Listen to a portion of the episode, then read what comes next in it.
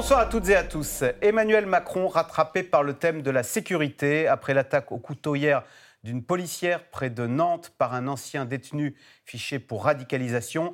À un mois des élections régionales et à un an de la présidentielle, le chef de l'État multiplie les prises de parole avec son interview accordée aux youtubeurs McFly et Carlito, mais aussi c'est une interview fleuve de 20 pages accordée au magazine Zadig où Emmanuel Macron raconte sa France, une France meurtrie, dit-il, par les morsures de la désindustrialisation. Comment comprendre ces différentes prises de parole? À qui s'adresse Emmanuel Macron? Et avec quel message? À un an d'une élection présidentielle dont tout laisse à penser qu'on va rejouer le match Macron-Le Pen C'est le sujet de cette émission de ce C'est dans l'air, intitulée ce soir Macron se dévoile et entre en campagne. Pour répondre à vos questions, nous avons le plaisir d'accueillir Cécile Cornudet, éditorialiste politique aux Échos. Je cite votre édito Emmanuel Macron, l'opération Renaissance. Neila Latrousse, vous êtes journaliste politique, vous animez le brief politique tous les matins sur la radio France Info. En visioconférence, euh, Alix Bouillaguet, éditorialiste politique à France Télévisions. Et enfin, Brice Teinturier, directeur général délégué de l'Institut de sondage Ipsos. Je rappelle votre dernière enquête, 67% hein, des Français estiment que les républicains pourraient tout aussi bien rallier la République en marche ou le Rassemblement national. Merci de participer à cette émission en direct. Neila Latrousse, on commence avec vous. Euh, est-ce qu'avec cette sortie de crise sanitaire qui se dessine, eh on ouvre un nouveau chapitre dans la politique? Oui, clairement, euh, un nouveau chapitre pour euh, le président. En premier lieu, euh, vous évoquiez il y a quelques instants l'interview à ces deux youtubeurs, McFly et Carlito.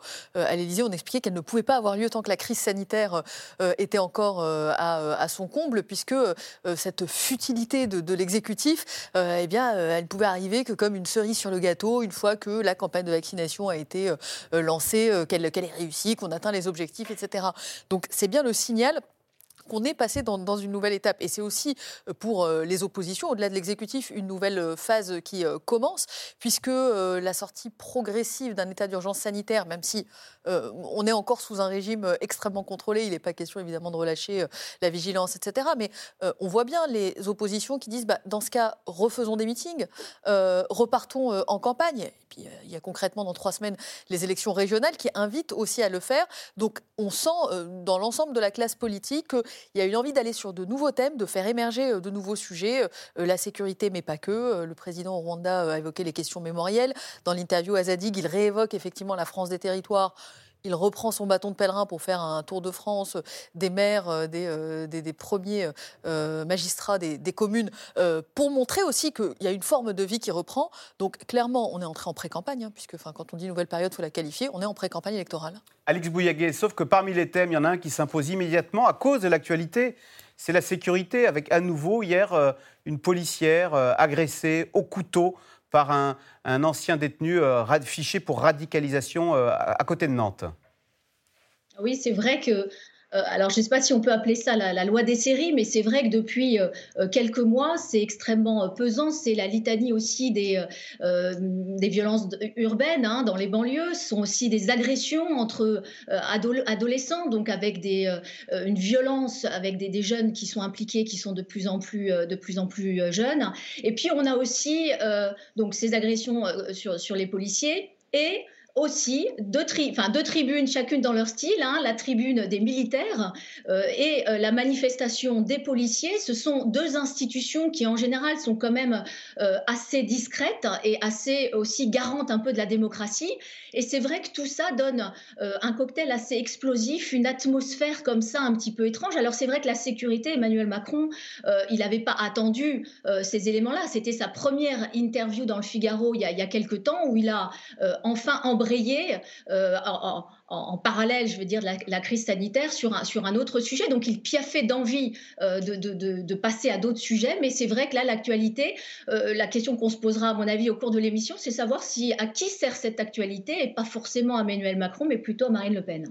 Est-ce qu'il y a un climat anxiogène qui est alimenté et entretenu même politiquement par tous ces faits divers, alors que ce soit le crack à Stalingrad, que ce soit les rodéos urbains ou ces attaques contre des, forces de l'ordre? Est-ce que tout ça est exploité politiquement contre Emmanuel Macron En tout cas, ça fait un décor à l'aube de la campagne présidentielle et à trois semaines des régionales qui est vraiment prégnant. Il y a plusieurs éléments. Il y a un, on a vécu un an sous cocotte minute et la cocotte minute, on soulève le couvercle et on voit que ben, les bandes dans certains endroits, etc. Il y, a, des tensions qui font qu'il y a tous euh, ces mouvements euh, de violence.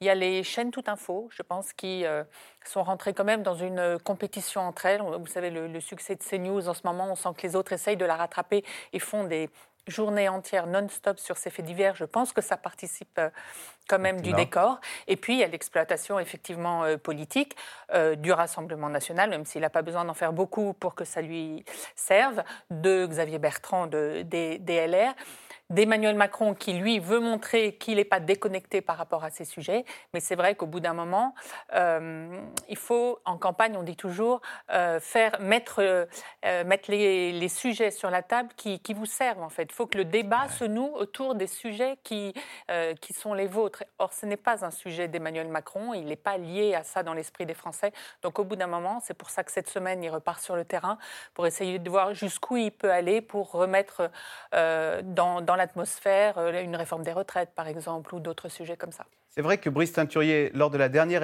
campagne présidentielle en 2017, on avait beaucoup parlé d'économie. De quoi va-t-on parler là? Quels sont les thèmes qui seront au cœur de l'élection de 2022 il est un peu tôt pour savoir exactement quelle va être la controverse la, la, plus importante, mais vous avez raison de souligner que normalement, en sortie de pandémie, avec la crise non seulement sanitaire, mais économique que le pays a subie, on aurait pu s'attendre à des controverses majeures sur le modèle de croissance à rebâtir, la façon éventuellement de rembourser et à quel rythme la dette, euh, la protection, puisque le chômage redevient devant de la scène, la protection des, euh, des salariés. Et la réalité, c'est que ce n'est pas ça du tout. La réalité, pour euh, les raisons que Cécile Cornudet vient de rappeler, c'est que aujourd'hui, la délinquance s'est installée depuis maintenant plusieurs mois au premier rang des préoccupations des Français que c'est ce qui étouffe totalement tout autre débat.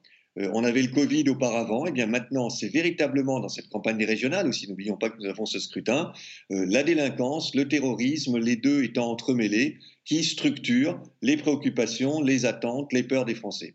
Et je pense que ça restera pendant la présidentielle, ça ne veut pas dire que ce sera le sujet exclusif, évidemment, mais que ça restera parce que euh, c'est bien ancré aujourd'hui depuis au moins septembre. C'était très faible avant l'été dernier, on a eu une flambée à l'été dernier et depuis, le sujet n'est jamais véritablement retombé. Il est entretenu par l'actualité, mais il y a aussi une offre politique, une offre médiatique, beaucoup de raisons qui convergent pour en faire un sujet majeur qui ne va certainement pas disparaître de l'agenda. Alors, interview fleuve dans la presse, opération séduction avec des youtubeurs, déplacement de terrain. Si ça n'est pas encore officiellement une campagne électorale, cela y ressemble beaucoup. Le président Macron accélère joue les candidats. Et visiblement, ça marche. Sa cote de popularité grimpe en flèche, notamment chez les jeunes. Sujet de Juliette Vallon et Michel Bouilly. Depuis quelques semaines, Emmanuel Macron semble être partout. Le chef de l'État multiplie les déplacements, les bains de foule et les apéritifs avec les Français. Comme un air de campagne présidentielle autour de celui qui, cette semaine, joue aussi la carte des confidences au magazine Zadig. Ma France, c'est une carte sensible entre deux pôles que sont Amiens et les Pyrénées, puis un troisième pôle qui est Paris. 20 pages dans lesquelles le président se confie sur son rapport à la France et sur les moments délicats de son quinquennat, comme la crise des Gilets jaunes. Avec les Gilets jaunes, il s'agit d'un retour de la violence, cette idée que lorsque la colère et la peur se nouent, tout devient possible. Mais sur la crise sanitaire, c'est bien vers l'avenir qu'Emmanuel Macron se tourne. Si on a une énergie collective et une vision, on repartira de l'avant. Je pense que nous en avons la possibilité. Un président optimiste donc, qui ne se prive pas de savourer les bonnes nouvelles. Baisse des contaminations et des confinements, l'occasion pour lui de s'afficher en terrasse avec le Premier ministre. On n'est pas encore sorti, ce sont des étapes progressives de réouverture, telles que nous les avons euh, détaillées avec le Premier ministre, qui sont le fruit aussi de concertation de ce que nous dit la science et puis des concertations qu'on a eues avec euh, l'ensemble des professions et des territoires. Emmanuel Macron a un président presque candidat qui peaufine sa stratégie. Il ne faut pas lâcher avant le bac. Merci. Depuis plusieurs semaines, opération séduction notamment avec les jeunes. Création d'un pass culture, mais aussi d'un pass sport, avec l'ancien basketteur Tony Parker comme ambassadeur. Et pour être visible, quoi de mieux que de se mettre en scène avec les youtubeurs McFly et Carlito, très appréciés du jeune public. Concours d'anecdotes entre les deux influenceurs et le chef de l'État. Je pense que cette anecdote, elle est fausse. On va lui demander. Non. Oui, bonjour Kylian, c'est Emmanuel Macron à l'appareil. Kylian, j'ai annoncé la nouvelle à nos amis, à savoir que vous alliez quitter le PSG pour l'Olympique de Marseille. Impossible. Ça c'est beau. Monsieur le Président, est-ce que, je, est que je peux tenter une roulade dans le jardin de l'Élysée? Allez-y. Merci beaucoup. Il va le faire en plus. Allez, elles sont belles tes Et roulades. vous faites pas mal des roulades, vous Ah ben j'ai, Oh attention, j'ai travaillé. Hein. Une roulade et un concert de métal en prime dans le jardin du président.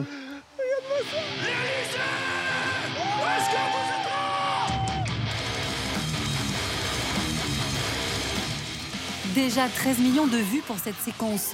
Un bon coup de com' pour l'Elysée, mais un exercice très critiqué par l'opposition qui reproche à Emmanuel Macron sa légèreté. Je considère que le président n'est plus à la hauteur de sa fonction.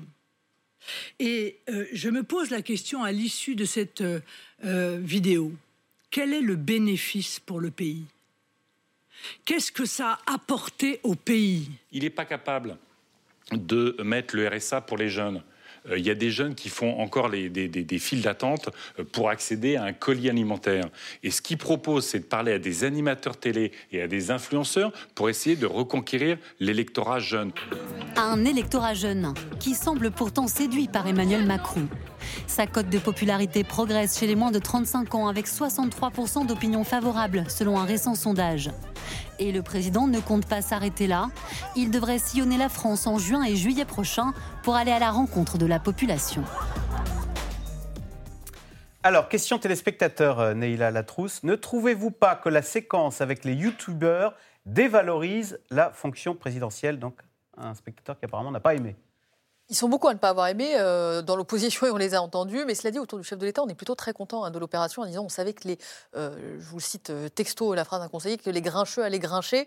Et pour, pour tout dire, depuis le départ, la, la stratégie avec, enfin, que ce soit sur McFly et Carlito, mais que ce soit tous les signaux envoyés à l'adresse de la jeunesse, vise aussi à euh, corriger euh, non seulement les effets d'un confinement dont on considère qu'il a euh, essentiellement nuit eh bien, à cette frange de la population, qu'il a été demandé un effort peut-être surhumain de dire vous allez mettre entre parenthèses votre vie pendant 18 mois pour protéger les plus fragiles et que le pacte avec la jeunesse, en fait, c'est de, redistribuer ensuite, de remontrer des signes d'attention, que ce soit à travers cette interview qui effectivement est plutôt triviale et où il n'y a pas de, de grands messages politiques adressés, mais aussi via le pass culture et via aussi tout un tas d'autres propositions qui euh, remontent à l'Élysée.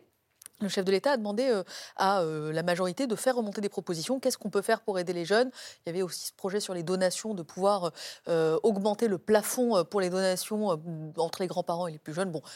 Il y a des sujets à arbitrer au niveau de l'Élysée, mais on a envie en tout cas de, de faire de l'intergénérationnel et de redistribuer. Il y a l'interview à McFly et Carlito, il y a un autre sujet qui a été évoqué par Numérama. Alors pour le coup, si on veut aller dans du euh, extrêmement futile et fugace, euh, là on Alors, est en plein dedans, c'est- qui est un site internet d'information qui s'intéresse aux nouvelles technologies, qui a trouvé des messages d'Emmanuel Macron sur un réseau social que euh, vous et moi, je présume, utilisons peu, TikTok, donc des petites vidéos, on se pour filme les en jeunes, train, ça. pour les Pour les très jeunes. Et Emmanuel Macron s'adresse à des micro-communautés sur TikTok. Alors, non pas en faisant des vidéos, mais en commentant des vidéos postées par, euh, par des utilisateurs.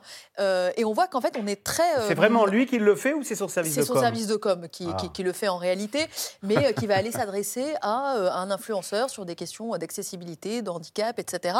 Et en fait, ça existe beaucoup dans le privé de s'adresser à des micro-communautés, d'aller chercher l'influenceur mobilité, l'influenceur handicap, l'influenceur environnement, l'influenceur, je sais pas moi, vin, vin et voyage. Et c'est adapté euh, désormais à la stratégie politique. Et, euh, et donc voilà, on a une stratégie euh, 360 sur la jeunesse, dont McFly et Carlito font partie, mais ça ne va pas s'arrêter là. Euh, Brice Teinturier, McFly et Carlito à l'Elysée qui font des roulades dans le jardin et qui euh, écoutent un concert de heavy metal. Est-ce que ça dévalorise la fonction présidentielle? Pour reprendre la question des téléspectateurs.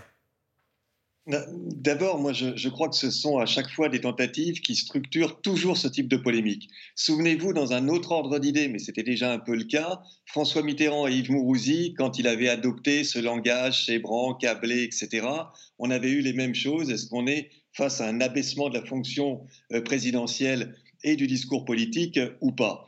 Donc il me semble que là, la ligne rouge n'est pas franchie, c'est un exercice de proximité.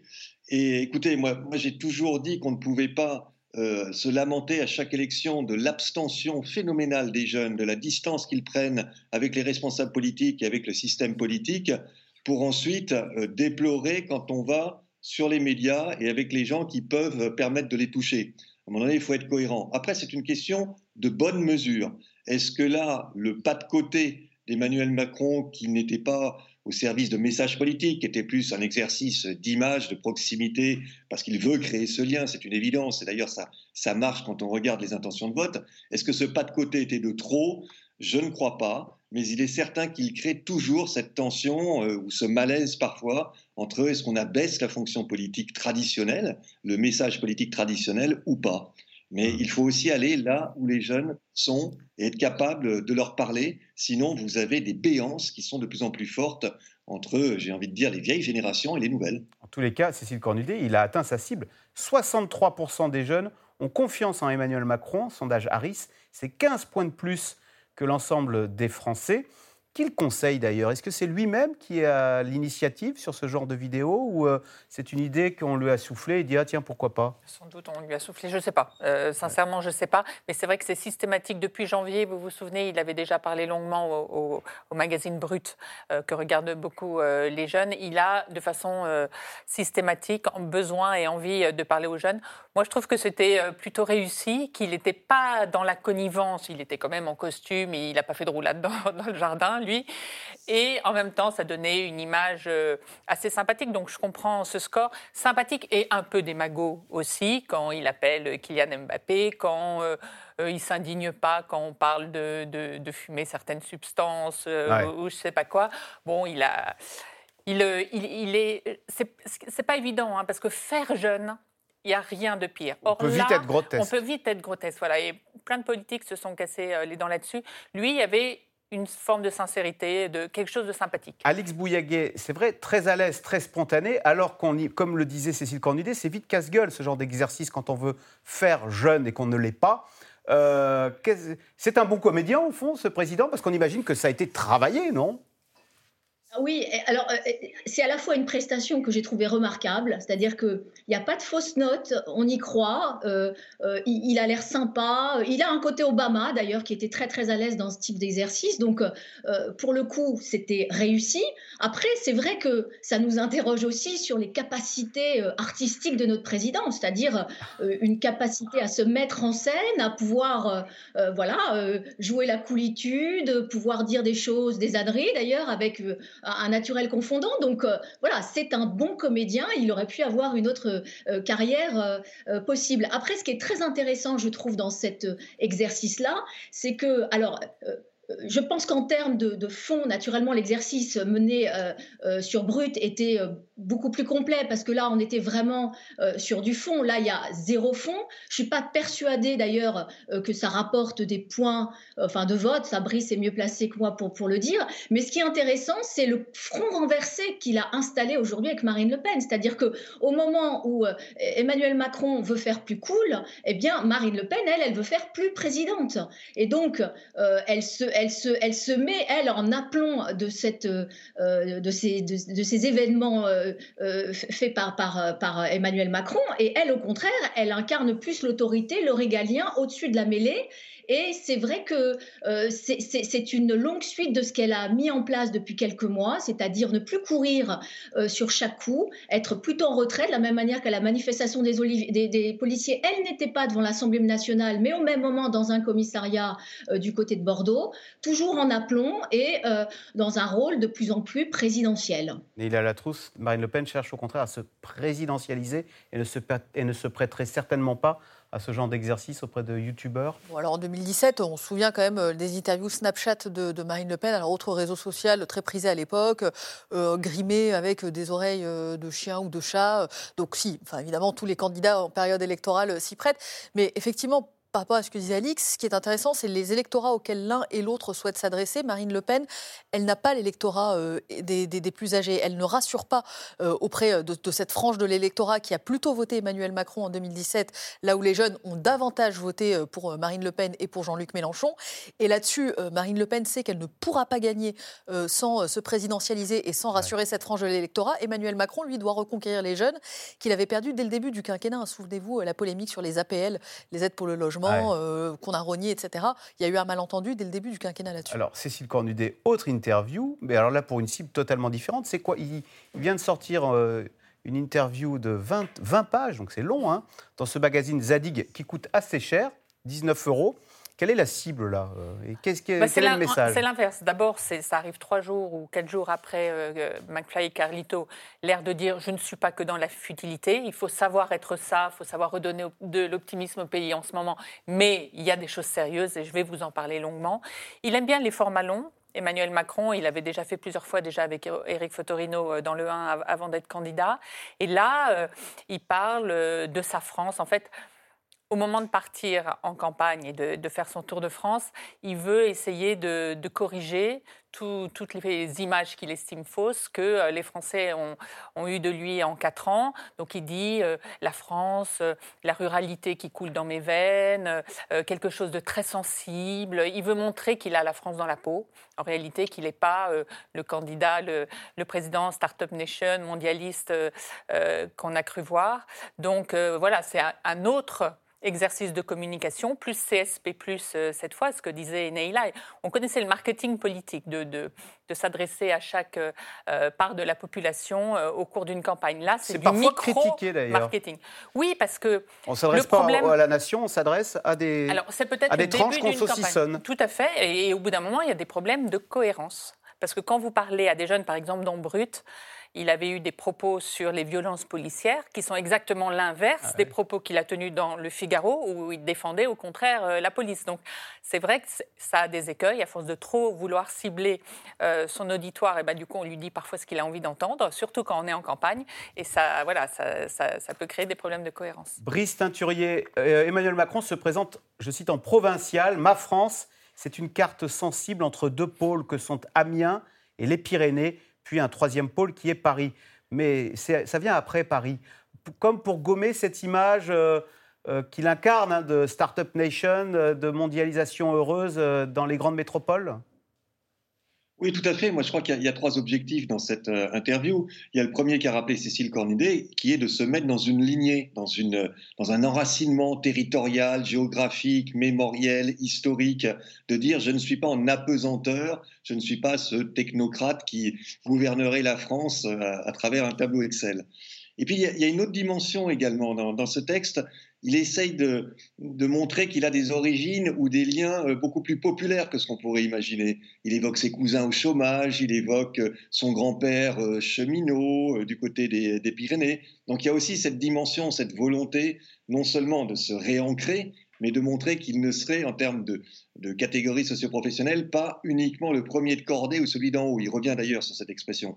Et puis il y a toute cette nostalgie, ou en tous les cas tout ce discours sur la France industrielle qui a disparu, sur les services publics qui ont été détruits. Là aussi, c'est une façon de remontrer, de montrer un lien avec le passé, mais également avec des attentes extrêmement fortes des Français autour des territoires, et de ne pas laisser, par exemple, Xavier Bertrand euh, prendre euh, le leadership sur cette question des territoires ou de la révolution des, euh, des territoires, comme le dit Xavier Bertrand. Donc il y a ces trois éléments, je crois, et qui sont importants. C'est un texte important, pas incohérent avec les autres postures, et puis qui peut répondre au risque qu'on évoquait sur Carlito et, son comparse, parce que euh, le risque dans ce qu'il fait avec les jeunes, c'est de déplaire effectivement à l'électorat de droite qui, lui, est très sensible à un certain nombre d'attributs sur la fonction présidentielle. Eh bien l'intervention dans Zadig, le texte de Zadig, il répond beaucoup plus à ce qu'attend un électorat, on va dire, plus traditionnel, plus attaché à la France, à ses origines, au territoire et, à ce qui fait que nous voulons vivre ensemble. C'est aussi un des points sur lesquels il, il revient.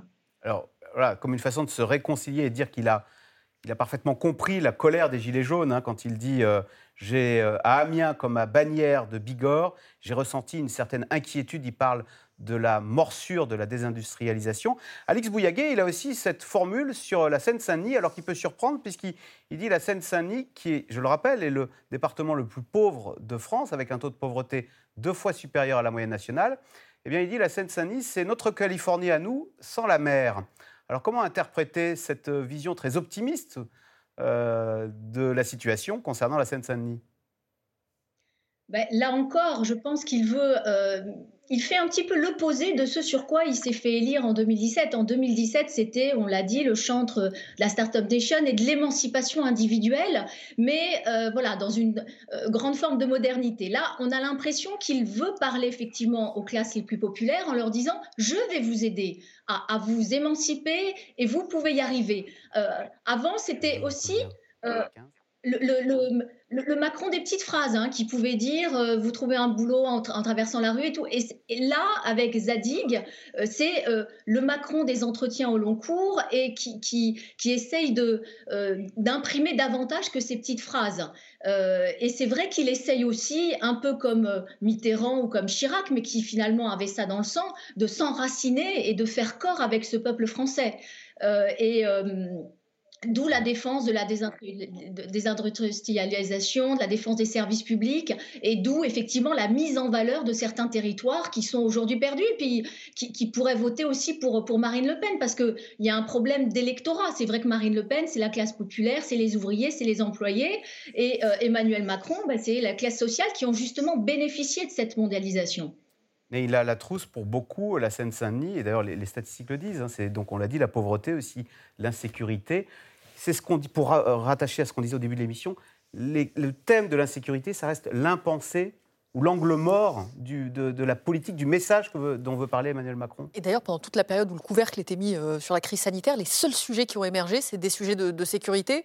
Et ça, ça inquiète beaucoup l'exécutif en disant, bah, en fait, même quand il y a une actualité euh, très anxiogène liée à un virus qui écrase tout le reste des sujets, le seul sujet qui est capable euh, d'émerger, ça reste la sécurité, de transpercer ce, ce, mur d'actualité, bah, ça reste la sécurité. Et là-dessus, je dirais pas un pensée. C'est un sujet qui, dont Emmanuel Macron euh, euh, euh, a, connaissance, qu'il travaille évidemment depuis qu'il est élu, mais bien auparavant avec les mises en garde de ses différents ministres de l'Intérieur. Mais en tout cas, il y a une divergence stratégique autour de lui. Est-ce qu'il faut en faire beaucoup? Est-ce qu'il faut rationaliser le sujet, dire euh, les chiffres sont bons puisque globalement il n'y a pas plus d'insécurité que par le passé Et d'ailleurs, lorsque le gouvernement Jean Castex a été nommé, ça a été euh, le premier axe de communication, de dire regardez, on va faire tous les mois une conférence de presse et on va vous montrer que c'est maîtrisé, avec, un tableau de bord. avec un tableau de bord, et on va vous montrer que ça va mieux, à l'exception de deux ou trois indicateurs comme les violences mmh. euh, intrafamiliales par exemple. Et puis il y a toute une partie de la Macronie qui dit mais oublions le rationnel, la sécurité et l'insécurité, c'est de l'émotion avant tout. Il y aura toujours un fait divers qui, effectivement, euh, passera toute la journée euh, sur les chaînes info et qui laissera à penser que la France est un coupe-gorge. Et face à l'émotion, eh il y a deux stratégies. Soit on met en scène, façon Gérald Darmanin, euh, on est auprès des policiers, on est auprès des victimes, on est auprès des, au plus près du terrain que lorsqu'il y a un féminicide pour montrer qu'il y a une prise de conscience. Soit, et c'est toute une autre partie de la majorité qui le dit, on n'en fait pas trop parce que en la matière, on sera toujours dépassé par le sordide et qu'on donnera toujours le sentiment de n'avoir pas pris assez connaissance, de ne pas en avoir assez fait euh, ou euh, de ne pas avoir assez durci euh, l'arsenal judiciaire et pénal. Et c'est tout le débat actuellement qui semble plutôt donner raison à cette frange de la Macronie. Brice Teinturier? Oui, effectivement, à chaque fois qu'on a des, séquences longues autour du thème de l'insécurité ou de l'immigration, ça profite prioritairement à Marine Le Pen. Ou souvenez-vous, lors du, euh, du, quinquennat de Lionel Jospin, qui s'était terminé par la qualification de Jean-Marie Le Pen, c'est aussi sur la sécurité euh, qu'on avait eu ce, phénomène. Donc ça tend plutôt à profiter aux, aux, adversaires du pouvoir en place, et notamment au Front National. Cela étant, la grande difficulté, c'est que si vous n'en parlez pas du tout, vous, donnez aussi le sentiment de nier le problème, de ne pas le prendre à sa juste mesure. Donc tout l'enjeu, c'est d'arriver à faire passer un message qui n'est pas un message de négation ou de naïveté, qui euh, permet euh, aux Français de se dire, bon, quand même, ils font le maximum pour lutter contre ce phénomène et de ne pas être enfermés dans cette thématique exclusive, donc d'être capable aussi d'imposer d'autres thématiques dans la controverse présidentielle, dans la campagne présidentielle, euh, que ce soit sur euh, ce qui nous rassemble, que ce soit sur euh, des thématiques économiques ou autre chose. C'est ça le double écueil dans lequel navigue Emmanuel Macron, mais il n'est pas le premier, c'était arrivé déjà à nombre de ses prédécesseurs. Alors, dans ce contexte, les élections régionales, hein, le mois prochain, ont évidemment valeur de test. Une région en particulier attire l'attention, c'est la région PACA. Les derniers sondages placent le Rassemblement national en tête du premier tour. Alors chacun affûte ses armes. Sujet de Laszlo Gélabert et Maxime Liogier qui sont allés à la rencontre des candidats. Bienvenue ici dans ce territoire magnifique. Hein. Regardez ça comme c'est beau. En pleine campagne sur les terres camarguaises, Renaud Muselier prend la pause. Ça porte chance de faire un avec les chevaux. Ah, Par les qui courent, ça peut être utile. Des temps difficiles pour le candidat Les Républicains. Thierry Mariani, tête de liste du Rassemblement national, le devancerait de 10 points au premier tour dans les sondages. Moi, je suis donné à 33-35 et lui, euh, la dernière fois, lui, il va tourner entre 40-43. C'est ça ce qui va se passer sur le premier tour. La gauche étant euh, loin derrière, et on est neuf compétiteurs. Donc, bien entendu, qu'il y a un risque que cette région puisse passer au Front National. Renaud Muselier se sait en danger, d'autant plus que sa campagne n'a pas démarré comme il le souhaitait. Sa tentative d'alliance avec la majorité présidentielle a provoqué un cataclysme dans sa famille politique. Des poids lourds comme Éric Ciotti l'accusent même de trahison. C'était difficile pour vous cette tempête à traverser justement? Euh, Oui, parce qu'elle est injuste. Donc, euh, donc, euh, Pourquoi elle est injuste? Parce qu'il y a un code de lecture qui est très différent entre le national et le local moi, j'additionne les compétences au niveau local. Je fais un programme local et je travaille pour ma région avec ma colonne vertébrale. Vous nous direz si les étriers, ça va. Hein Après un début de campagne difficile, le candidat à sa propre succession compte bien miser sur son bilan. je vais vous les régler. Vous vous remettez en salle pour la campagne, monsieur Musée Oui, mais je suis jamais descendu cheval. À moins d'un mois du premier tour, cette tentative d'alliance avec des élus macronistes pourrait pourtant lui coûter très cher. Quelques kilomètres plus loin, Thierry Mariani est en pleine opération séduction. Le candidat RN veut tirer profit de ce psychodrame chez ses anciens amis de la droite. Je fais partie de ma chambre. Je fais partie de votre chambre C'est ça. À quel comment, vous voulez dire J'en ai des affiches de partout. Bon, alors si je fais partie de votre chambre, j'en suis flatté. Renaud Muselier, c'est le candidat d'Emmanuel Macron. Voilà. Quand il m'accuse de préparer les présidentielles, c'est quand même extraordinaire. Euh, sa liste a quasiment été annoncée par M. Castex à Matignon. Voilà, donc je pense que les électeurs ont compris la manœuvre. Ce sont justement ces électeurs qu'il veut attirer, des déçus du parti Les Républicains tentés par le vote RN. D'autant plus qu'il met en avant un thème cher à la droite, la sécurité. Thierry Mariani, je suis tête de liste aux élections régionales. Je suis avec vous. Merci beaucoup. Pourquoi vous soutenez M. Mariani? Parce que je suis pour le Front National. C'est tout simplement. Qu'est-ce qui vous plaît dans ces idées? C'est les idées de Marine Le Pen. Une élection régionale comme un test pour la présidentielle de 2022. Thierry Mariani s'en défend. Je fais campagne avant tout pour euh, les élections régionales, c'est-à-dire pour ma région. Voilà, parce que je, suis né ici, j'ai grandi ici. Euh, vous savez, j'ai fait ma scolarité à Avignon ou à Aix-en-Provence. Donc, euh, bien sûr qu'après, il y a une étape ultérieure. Euh, mais ça, on verra en son temps. Face à ce duel qui attire toutes les attentions, les autres candidats peinent à se faire entendre. Jean-Laurent Felicia est à la tête d'une liste d'union de la gauche qui regroupe des socialistes, des verts et des communistes. D'ici le premier tour, il espère pouvoir mettre en avant des thèmes plus régionaux. Les sondages ne font pas l'élection. Et si on arrive à sortir de ce débat qui aujourd'hui occupe deux personnes et qui nationalise un débat qui est avant tout régional, à mon avis, je vous donne rendez-vous le soir du 20 juin et on rediscutera de qui devra prendre ses responsabilités face au Front National. Mais un autre candidat écologiste a décidé de faire cavalier seul. Crédité de 6%, Jean-Marc Governatori a une certitude. Seule sa liste peut fusionner avec celle de Renaud Muselier au second tour. Unique solution pour faire barrage au RN, selon lui. Il y a réellement un risque RN. Et si une liste de gauche, comme celle de M. Félizia, s'associe à la liste de M. Muselier. M. Muselier gagne des électeurs à gauche, mais il en perd autant à droite. Donc euh, ça veut dire qu'on offre la région au RN. Et ça, c'est inacceptable. Donc c'est nous qui ferons la différence, l'écologie au centre. En échange de cette fusion, Jean-Marc Governatori espère la mise en place de mesures écologiques concrètes. En plus de ces quatre candidats, Cinq autres listes sont inscrites aux élections régionales en Provence-Alpes-Côte d'Azur. Cécile Cornudet, question de Christophe dans la Vienne. Le seul indicateur, finalement, ne sera-t-il pas le résultat des élections régionales? Si, comme c'est possible, hein, le Rassemblement national gagne une ou plusieurs régions, ce serait une première. Est-ce que ce sera, ça aura un impact sur 2022 Ça créera un élan, une dynamique? Ça va faire un choc, c'est sûr, hein, parce que, comme vous, le dites, il n'a jamais gagné euh, de, région et les régions ont énormément de pouvoir en termes économiques, en termes sociaux, donc ce sera vraiment un précédent. Alors, qu'est-ce que ça créera? On est à un an de la présidentielle, ça créera forcément des choses. Mais ce qui est intéressant, c'est de voir qu'autour d'Emmanuel Macron, euh, on se divise un peu. encore un sujet sur lequel on se divise sur euh, ce que ça produira. Il y en a qui disent, finalement, ben, c'est peut-être pas si mal parce que ça créera un sursaut dans le pays les gens se diront bah si, il y a vraiment un risque RN, donc on se mobilisera, donc euh, on, on repartira plus fort voilà, contre, euh, contre, euh, contre, Marine Le Pen. Et d'autres qui disent mais non, au contraire. Alors ceux qui pensent que c'est un atout disent mais on pourra faire comme avec les Verts par exemple, on pourra montrer les bêtises qu'ils font, etc. Et les autres disent bah ils vont être suffisamment malins sans doute pour pas faire trop de bêtises et plutôt qu'un choc, ça va plutôt créer un marchepied. Ce sera une étape supplémentaire de, de, Marine, de banalisation euh, des majorités d'électeurs ont voté dans des régions immenses pour le Rassemblement national. Bon, ben voilà, c'est banalisé. Et donc, euh, euh, moi, je pense que ça va avoir un, effet banalisation très très fort pour Marine Le Pen. Brice Teinturier, d'ailleurs, que disent les sondages à un mois des élections?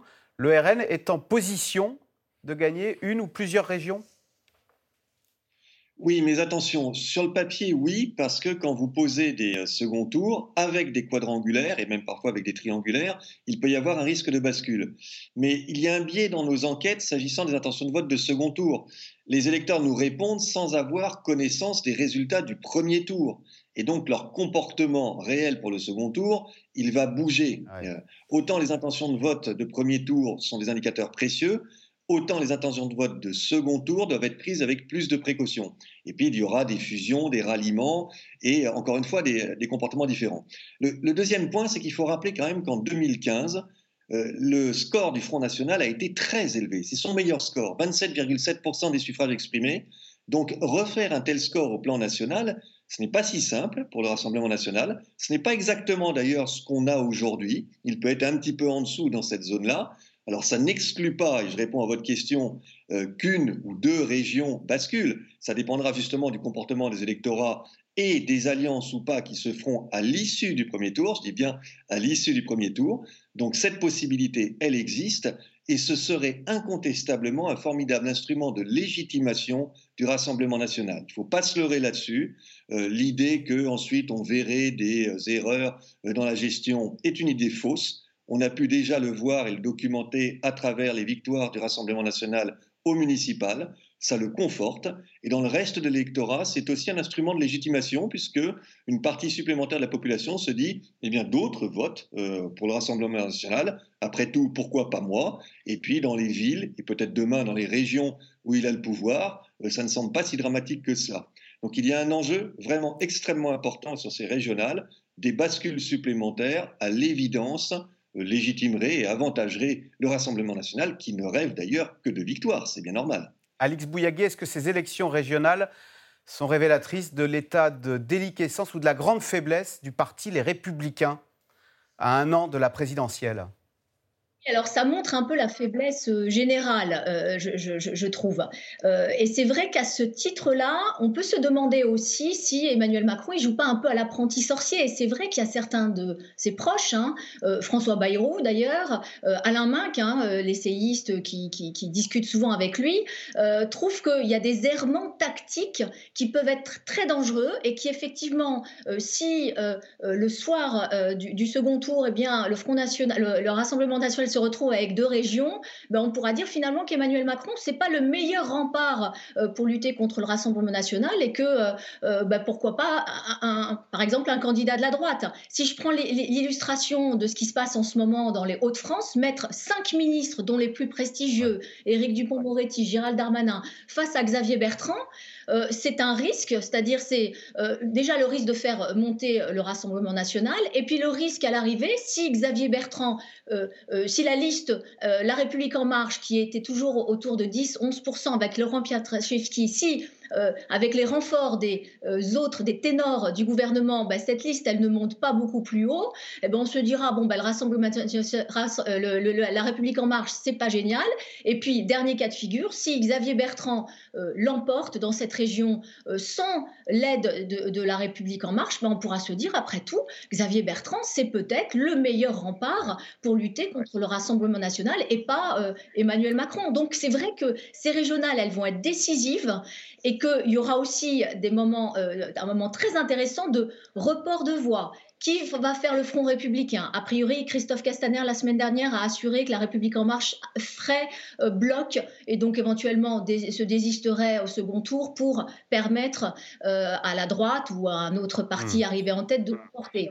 se posera la question des LR et là, effectivement, chez les LR, c'est beaucoup plus compliqué. Il n'empêche, Neila Latrousse, on va revoir le sondage Ipsos là, de Brice Teinturier sur euh, comment, on apprécie, comment les Français apprécient le, Parti des Républicains par rapport à LREM, donc par rapport à la République En Marche, et par rapport au RN. On voit que la droite est moins disante sur le plan des compétences, sur le plan de la proximité et sur le plan de la capacité à changer les choses. À chaque fois, les Républicains apparaissent comme faibles sur tous ces domaines. C'est terrible quand même pour ce grand parti qui se fait siphonner, c'est ça, des deux côtés? C'est un parti d'abord qui a, euh, a beaucoup pâti d'une de, de, forme de fainéantisme ces dernières années. C'est-à-dire que les, euh, les, années euh, Jacques Chirac 95-2007, 12 ans du coup, un quinquennat, un septennat, puis le quinquennat de Nicolas Sarkozy, ont laissé penser à la droite qu'un pays qui votait plutôt dans, dans cette famille politique-là, eh bien, allait tout le temps voter pour le parti qui était censé l'incarner, l'UMP, puis les Républicains. La victoire devait leur revenir naturellement. D'une certaine façon, et c'est d'ailleurs ce qui a été dit au moment de la victoire de François Hollande en 2012, de dire qu'il avait gagné un peu, euh, euh, je ne sais plus quelle expression utilisée par effraction, enfin, qui était assez atroce. Et puis ensuite, tout, le procès fait à Emmanuel Macron d'expliquer qu'il y avait un cabinet noir qui était chargé de faire perdre François Fillon. Il y a un peu ce côté, on s'est endormi sur nos lauriers, on n'a pas trop travaillé sur la ligne politique. Bah, du coup, d'autres ont profité de cet espace-là et ont travaillé. Et aujourd'hui, de fait, incarnent peut-être mieux euh, sur ces items-là ce qu'est la compétence, l'expertise, etc. Donc ça, c'est le premier point. Le deuxième, est-ce que les LR sont en danger? Oui, bien sûr, et notamment parce que qu'est-ce qui va se passer au soir du second tour? Si Xavier Bertrand gagne, mais de peu, et que Laurent Wauquiez gagne de beaucoup en Auvergne-Rhône-Alpes? Garde des chefs? Eh ben, Laurent Wauquiez dira bah, Vous avez vu, c'est quand on a une ligne claire qui est la mienne que l'on gagne. Donc, je réclame des primaires. Et un Xavier Bertrand se retrouve englué à nouveau euh, dans une machine partisane à laquelle il essaye d'échapper. Et donc, vous avez effectivement à nouveau la guerre des chefs. Cécile Cornudet je pense qu'il faut un, tout petit peu mesurer sur les régionales. C'est vrai qu'LR est en grande difficulté, mais sur les régionales, facialement, c'est le parti qui peut sortir gagnant euh, des élections régionales. Pourquoi? Parce que c'est eux qui ont le plus de sortants. Euh, Xavier Bertrand, Valérie Pécresse, euh, Laurent Vauquier, Renaud Muselier. donc, et, et, LREM, on le sait, a une faible implantation locale et va avoir un, un, score sans doute très très inférieur à celui des républicains. Donc on va avoir peut-être en deux, deux étapes. D'abord les régionales où on aura l'impression que LR est encore euh, fort dans le paysage, et après la présidentielle, tout, euh, tout l'enjeu pour euh, LR, ce sera de capitaliser sur ces élections régionales, de ne pas mourir dans la guerre des chefs et de faire en sorte qu'un candidat s'impose et puisse se créer un petit mouvement mmh. entre, entre Emmanuel Macron et Marine Le Pen pour la présidentielle. Brice Teinturier, sur votre sondage là, qui est très, très dur, hein, sur euh, les républicains, à la fois, je le rappelle, hein, moins 10 ans sur les compétences, sur la proximité et sur la capacité à changer les choses. Voilà, on le voit. ce n'est pas le sondage qui est très dur, ce sont les Français qui portent un jugement euh, par rapport à, à, la REM, bien sûr, et au Rassemblement national. Mais d'où vient le problème des LR aujourd'hui, indépendamment de ce qui a déjà été rappelé? Moi, je crois que l'enjeu, le moment euh, cardinal, c'est le tournant de 2010, initié par Nicolas Sarkozy lors du discours de Grenoble et pendant la campagne présidentielle, où les LR renoncent à une ligne économique, en gros libérale, pro-business, pro-européenne, au profit d'une ligne beaucoup plus sur l'identitaire et euh, les sujets régaliens. Ligne qui a été entretenue ensuite, après la défaite de Nicolas Sarkozy, par ses successeurs. Et c'est à ce moment-là qu'Emmanuel Macron a récupéré un électorat de droite, une sensibilité de droite qui est pro-business, pro-libéral, pro-entreprise. Et du coup, la ligne économique chez les LR aujourd'hui, est bien, bien malin celui qui peut me dire si c'est plutôt la ligne Wörth, qui est, dans cette filiation libérale pro-business, ou la ligne, par exemple, Guillaume Pelletier, qui est beaucoup plus sur l'idée d'augmenter le SMIC, ou en tous les cas, d'être davantage dans une, une problématique plus sociale. Et comme il y a brouillage sur la ligne économique, Macron en profite parce que lui, il tient cette ligne libérale, on va dire, et en revanche, la lisibilité de la ligne régalienne, pensez à un Ciotti, est beaucoup plus forte. Mais là, vous êtes pris en étau avec le Rassemblement national. Donc tant qu'il n'y aura pas une clarté plus grande sur la ligne économique des LR, je pense qu'ils ne parviendront pas, s'ils ne remettent pas un peu plus de libéralisme, Chirac, il avait Madelin et Seguin à ses côtés, euh, là on ne sait plus très bien, je pense que les LR n'arriveront pas à faire revenir des électeurs de droite partis chez Macron et qui, eux, sont sensibles à ça et moins aux enjeux régaliens. Euh, quand on arrive ensuite au régional ou à la présidentielle, il y a une cristallisation de ces phénomènes autour des perceptions, on le voit dans notre enquête, ou des dimensions strictement électorales, mais fondamentalement, idéologiquement, je crois que c'est là que les choses se sont jouées quand la droite est partie trop exclusivement dans une ligne identitaire et a abandonné euh, ce qui était son terrain euh, d'excellence depuis 30 euh, ans autour des lignes économiques. Et sur les personnalités, est-ce qu'on pourrait avoir des surprises? Neila Latrousse évoquait, pourquoi pas, l'hypothèse Laurent Wauquiez, s'il devait être porté par un succès foudroyant au régional?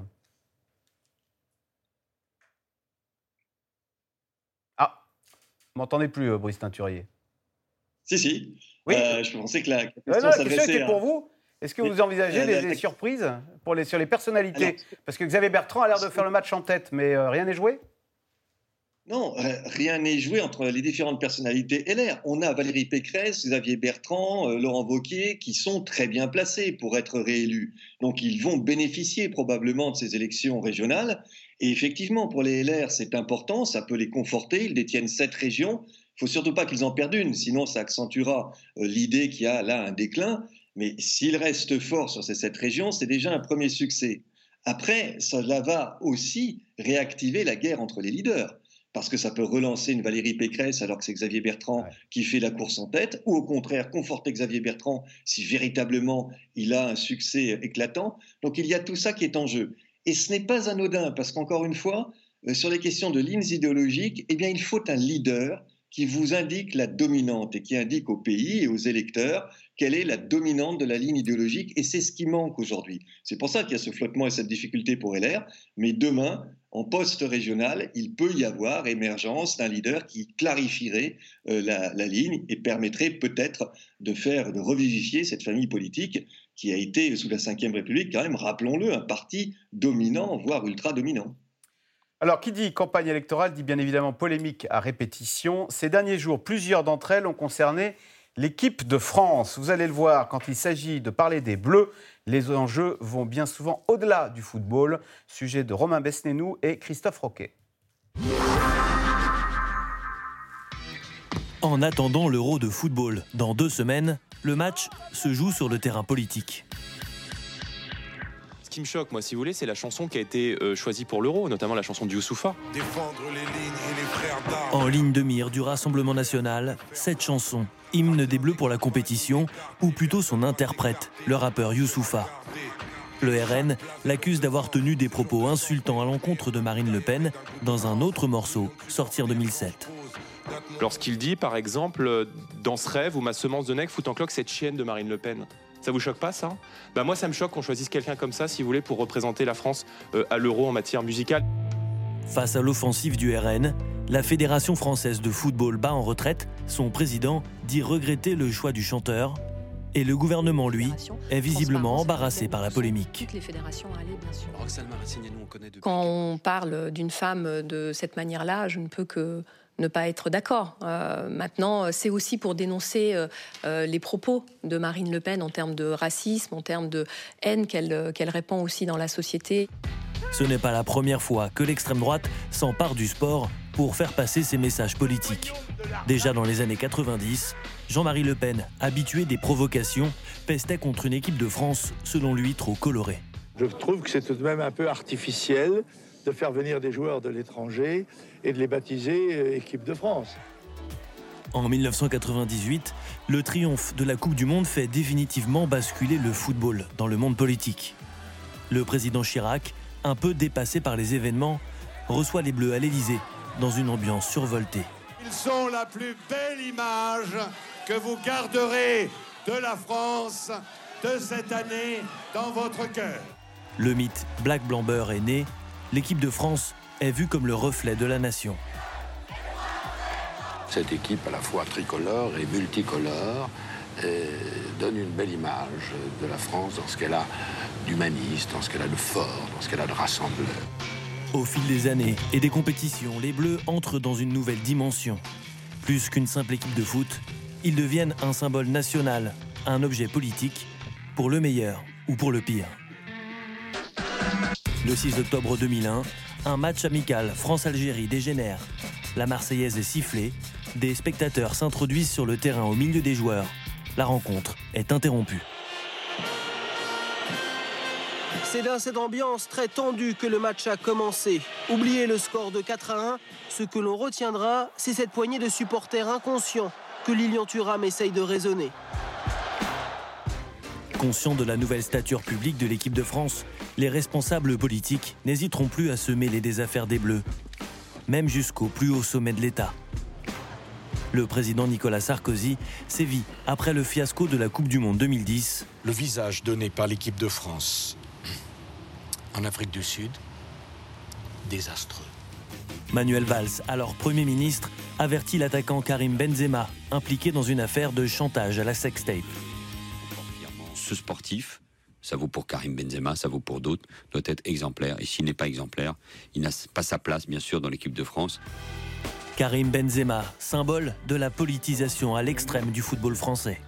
Son retour en équipe de France cette semaine a provoqué une fois encore les critiques de l'extrême droite. Moi, je me souviens de ces déclarations. Euh, euh, je suis français pour le football, mais je suis algérien par le cœur. Alors si M. Benzema persiste dans cette vision, eh bien qu'il joue pour l'équipe nationale, mais à ce moment-là, l'équipe nationale d'Algérie. Le retour de l'attaquant français a même poussé le président de la République à réagir et à soutenir le choix du sélectionneur. Ultime preuve que l'équipe de France est devenue une caisse de résonance du débat politique. Question téléspectateur Brice Teinturier. L'équipe de France a-t-elle toujours été une question politique?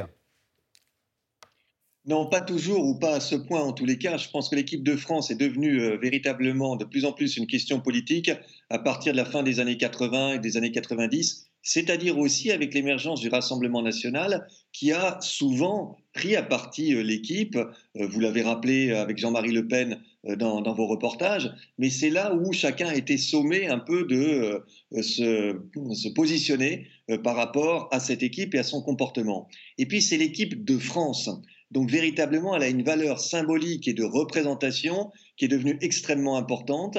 Et avec l'extrême médiatisation, la dimension de plus en plus mondiale et l'intérêt des Français euh, pour le foot, eh bien le comportement, on le voyait aussi dans votre reportage de l'équipe de France euh, en Afrique du Sud, est devenu un objet de controverse. Donc c'est croissant, c'est de plus en plus important. Euh, toutes les forces politiques sont sommées de se positionner par rapport à un certain nombre de controverses ou de polémiques euh, sur le comportement euh, des, joueurs, mais ce n'était pas le cas et pas du tout dans ces proportions-là sous Valéry Giscard d'Estaing, Georges Pompidou ou le général de Gaulle par exemple. Et c'est Naïla Latrousse, c'est Karim Benzema qui cristallise un peu cette critique sur l'équipe de France quand il dit euh, mon cœur est en Algérie et alors donc du coup c'est récupéré par le, Rassemblement national qui dit bah, qu'il a joué en Algérie. Une phrase qui euh, de mémoire n'était pas tournée exactement de la même façon. Il disait forcément euh, l'Algérie c'est le pays de mes parents donc c'est un peu mon pays de cœur mais je suis moi je joue pour la France et je suis fier de porter le maillot français. La, phrase n'était pas exactement dite de la façon dont, la tourne Stéphane Ravier mais c'est vrai que pour le Rassemblement national tout le contexte actuel en fait c'est de l'or en barre comme disent les jeunes c'est-à-dire qu'il y a la question euh, du football. Marine Le Pen régulièrement dit j'aime pas le football, c'est devenu n'importe quoi, il y a trop d'argent. Donc il y a un peu tout ce côté, euh, euh, un peu la critique qu'on fait d'une vision un peu de gauche de, l'économie un peu étatisée, qu'il faut contrôler trop d'argent, donc on critique. Il y a le métissage, c'est qui n'est pas du tout la ligne de Marine Le Pen. Marine Le Pen a dit assimilation, donc il n'est pas question que, que, ce soit un creuset.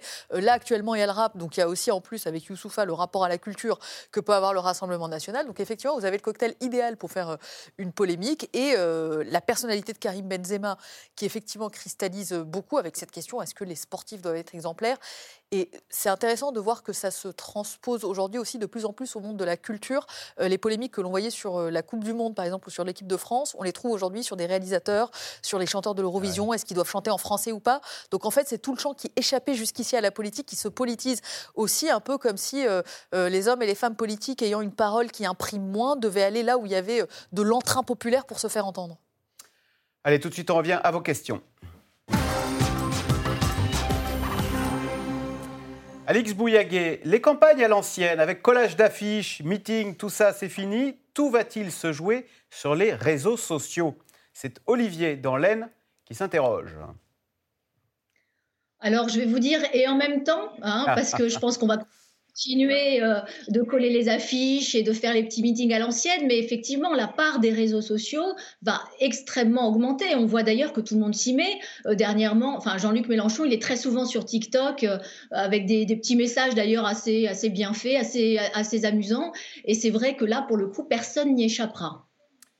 Euh, diriez-vous qu'Emmanuel Macron a davantage pris confiance en lui et ose plus de choses? Cécile Cornudet, est-ce que c'est le même Emmanuel Macron en 2022 qu'en 2017 en tout cas, on sent euh, revenir l'odeur de la campagne et on sent qu'il aime ça, qu'il essaye de retrouver ça. Il faut dire, il a eu beaucoup de, crise en tant que président. Et donc, euh, c'est vrai qu'il y a depuis un mois euh, l'idée de lier la fin du confinement et le retour dans euh, cette atmosphère de séduction. C'est un séducteur, Emmanuel Macron. Qu'est-ce que c'est qu'une campagne? C'est de séduire. Donc, on sent qu'il est vraiment dans son élément. Je ne sais pas si c'est plus de confiance. En tout cas, il, voit ce qu'on dit de lui. Il essaye de corriger au début de sa reconquête. Brice Teinturier, pour qui voteront les Gilets jaunes? Question de Mehmet en Haute-Garonne. Alors ceux qui se déclarent euh, proches des Gilets jaunes ont en intention de vote déclaré beaucoup plus d'appétence pour le Rassemblement national.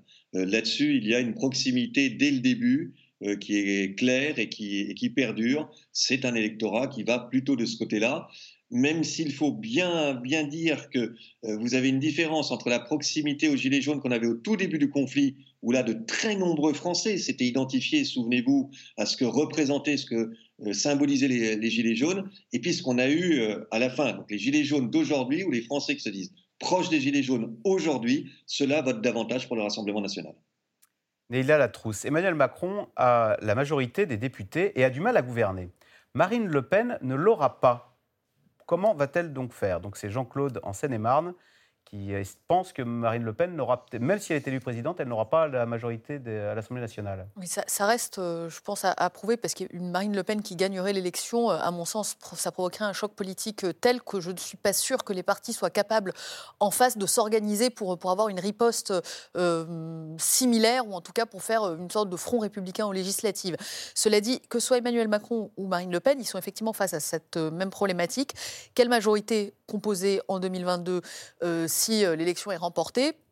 Et des deux côtés, on commence à évoquer très clairement une coalition. Donc du côté de Marine Le Pen, passer un pacte de gouvernance avec une partie de la droite qui accepterait, euh, qui composerait un groupe un peu l'équivalent de ce qu'est le MoDem aujourd'hui pour En Marche, euh, et qui aide à former une, majorité avec une aile droite éventuellement des, Républicains. Emmanuel Macron avec la maison commune qu'il essaye de construire, c'est aussi cela, c'est avoir une, une, majorité plus composite, une coalition et pas une majorité franche autour d'une manière d'En Marche. Cécile Cornudet, Combien de conseillers Emmanuel Macron a-t-il? Écoute-t-il beaucoup Brigitte? Je pense qu'il écoute beaucoup Brigitte. Je ne sais pas dans les histoires de stratégie euh, euh, politique ou pas. Des conseillers, il en a assez peu en réalité. Des, conseillers vraiment qui euh, euh, élaborent avec lui la, la, stratégie pour 2022. On a l'impression que c'est un peu les mêmes qui sont euh, toujours là autour de lui. C'est quelqu'un d'assez seul et qui organise cette solitude, qui aime faire ça comme ça. donc évidemment, il a des soutiens, il écoute, etc. Mais dans la prise de décision et dans l'établissement de la stratégie, je dirais c'est 10 personnes, hein. c'est très très peu. Euh, Brice Teinturier, hormis euh, la région PACA, le Rassemblement national a-t-il d'autres cibles accessibles? Oui, bien sûr, sous le papier, avec les réserves que j'ai émises ou rappelées sur euh, les seconds tours et puis ce qui peut se passer à l'issue du premier tour, vous avez des, régions comme la Bourgogne-Franche-Comté, comme la région Grand Est, notamment, mais également comme euh, la région potentiellement Centre-Val de Noir, s'il n'y a pas, des, fusions au soir du premier tour, euh, qui pourraient à ce moment-là basculer euh, en faveur du Rassemblement national. Donc la carte, n'a pas été tellement modifiée par rapport à ce qu'on avait en 2015. PACA et les Hauts-de-France restent les zones de force, le Grand Est, la Bourgogne-Franche-Comté, et puis quelques autres régions plus critiques qu'on a moins à l'esprit. Mais euh, encore une fois, le Centre-Val de Loire, euh, le Front National avait obtenu 31%, on l'a un peu oublié en 2015, on le retrouve à cet étiage aujourd'hui. Donc tout dépend du rapport de force ensuite et du comportement des électeurs et des autres listes. Alix Bouillaguet, la crise du Covid va-t-elle favoriser Emmanuel Macron en 2022 Est-ce que cette gestion de la crise sera mise à son actif ou à son passif? Alors ça dépend comment elle se termine, hein, forcément. C'est vrai que pour l'instant, euh, cette deuxième phase, hein, c'est-à-dire euh, depuis janvier, euh, où, effectivement le président de la République a été vraiment à la manœuvre, malgré ce que pouvait dire parfois le corps médical. Donc les décisions qui ont été prises sont vraiment les siennes et seront forcément à mettre à son crédit. Ce déconfinement actuellement bah, se passe plutôt très bien. Maintenant, la question que tout le monde se pose, c'est la vaccination. Euh, Est-ce que là aussi on va être euh, dans les délais et surtout quatrième vague ou pas quatrième vague? Donc euh, attendons la rentrée avant de se prononcer sur le sujet. Leïla Latrousse, Édouard Philippe ne va-t-il pas se présenter face à Emmanuel Macron? Alors lui jure que non. face à Emmanuel mais... Macron, non. Si Emmanuel Macron est empêché, oui, mais si le président est candidat à sa réélection, il n'est pas question pour l'ancien Premier ministre, en tout cas c'est les messages qu'il fait passer, de se présenter contre lui. Et si la droite le supplie? Et si la droite le supplie, si Emmanuel Macron est candidat, il, il jure ne, ne, pas y aller face à lui. Ce qui est intéressant sur Édouard Philippe, c'est qu'il vient de sortir un livre et son plan com a été complètement percuté d'ailleurs par les prises de parole du, du chef de l'État, que ce soit début avril Emmanuel Macron. je me pose la question, je me pose la question et ça montre que, qu'Emmanuel Macron n'a pas renoncé euh, quand il disait à Brut si je suis candidat, si les événements m'empêchent, etc. Quand, qu'en réalité tout laisse à penser qu'il prépare bien sa candidature et donc Édouard Philippe ne sera pas sur la liste de départ. Euh, un duel Macron-Le Pen augmenterait-il beaucoup euh, d'abstention? Engendrerait-il beaucoup d'abstention et de vote blanc? Question de Henri dans Gironde, Brice Teinturier. Ah oui, incontestablement, c'est ce que nous disent les électeurs, enfin les Français aujourd'hui. En cas de duel Macron-Le Pen, on a un taux de Français qui s'en laveraient les mains, qui s'abstiendraient ou qui voteraient blanc et nul, bien plus important que ce qu'on a eu jusqu'à maintenant à toutes les élections et, à tous les seconds tours. Alors on peut penser que cette proportion baisserait un peu si cette hypothèse se, se vérifiait, mais malgré tout, il y aura très certainement un front républicain fissuré et beaucoup d'électeurs de Français qui se diront je ne joue pas, même dans cette configuration euh, Macron-Le Pen qui avait été celle de la dernière fois, et justement parce qu'elle a été celle de la dernière fois, et que euh, la France ne se résume pas à Macron et à Le Pen pour beaucoup de Français, et que le, le rejet de Marine Le Pen ne sera pas un ressort suffisamment puissant pour provoquer de la mobilisation, parce qu'il y a aussi du rejet d'Emmanuel Macron, et, donc on aurait des bulletins blancs et une abstention plus forte. Autre question pour vous, Brice Teinturier. Quel programme serait en mesure de convaincre les jeunes de voter pour un candidat en particulier? Quelles sont les, les, choses sur lesquelles les jeunes sont sensibles? Il, y a, beaucoup de choses. Il faut distinguer quand on parle des jeunes, les 18-24 ans et les 25-35 euh, ans, par exemple.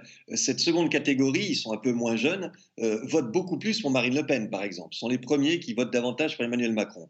Alors, les thèmes des premiers, c'est beaucoup l'environnement, les inégalités, les questions de genre, euh, les questions d'avenir, euh, d'insertion, mais d'avenir de la planète, de pouvoir d'achat. Et euh, pour les 25-34 ans, il s'aligne davantage sur l'ensemble de la population française. Et là, vous avez des enjeux d'insertion professionnelle, de chômage, de pouvoir d'achat, de logement, et, du coup aussi des questions d'autorité, euh, de sujets autour de la délinquance, on en parlait en début d'émission, de l'immigration, qui les touchent un peu comme les autres Français. Donc les plus spécifiques, c'est les 18-24 ans, qui sont davantage sur des sujets économiques et sociaux et sur l'environnement, bien entendu. Cécile Cornudet, quels sont les opposants qui peuvent inquiéter Emmanuel Macron? C'est Jacques dans le Rhône qui vous pose la question. Alors, à gauche, manifestement, ça va être très, très difficile. Tous les sondages aujourd'hui montrent un total de la gauche, même si on additionne tout le monde, historiquement faible, autour de 30%. Et on voit personne aujourd'hui euh, capable de, changer les choses, d'autant qu'ils sont en plus divisés euh, entre eux. La question, c'est à droite. À droite, est-ce que quelqu'un peut émerger en surfant sur ce dont on parlait juste avant, qui est ce, refus du duel euh, Macron-Le Pen? Ça va être toute la stratégie d'un Xavier Bertrand, d'essayer de, de ratisser à droite, bien sûr, mais aussi euh, à gauche, euh, des gens qui, dès le premier tour, pourront voter pour lui et, comme ça euh, essayer de, de, ne pas avoir ce, duel de, euh, Macron-Le Pen. Donc aujourd'hui, c'est lui qui est le mieux placé pour faire ça. Il est à peu près à 15% dans les sondages. Derrière, on a euh, Valérie Pécresse à 10%. voilà, c'est un de ceux-là. Est-ce qu'il peut y avoir à droite un candidat surprise, un François Barouin qui reviendrait sur sa décision, quelque chose comme ça? Bon, ça paraît peu probable aujourd'hui. Mais c'est à droite, en tout cas, que quelqu'un peut, faire la surprise. il reste très peu de temps. La fébrilité de la gauche empêchera-t-elle qu'on évoque les sujets dits de gauche, comme la justice, la santé, l'éducation, l'égalité, etc., en 2022 sa fébrilité ou sa fragilité la, fébrilité, la fragilité, on n'en parle pas. La, fragilité, bah, le thème est très occupé par Eric Dupont-Moretti. Enfin, c'est vrai qu'il y a beaucoup de voix aussi au sein de la majorité où on fait vivre euh, l'aile gauche, l'aile droite, et où en fait le débat contradictoire se fait presque bien plus en interne aujourd'hui qu'à travers une gauche divisée, comme le rappelait Cécile. C'est la fin de cette émission. Merci beaucoup euh, d'y avoir participé. Lundi, vous retrouverez Caroline Roux. Vous restez sur France 5. À suivre, c'est l'hebdo.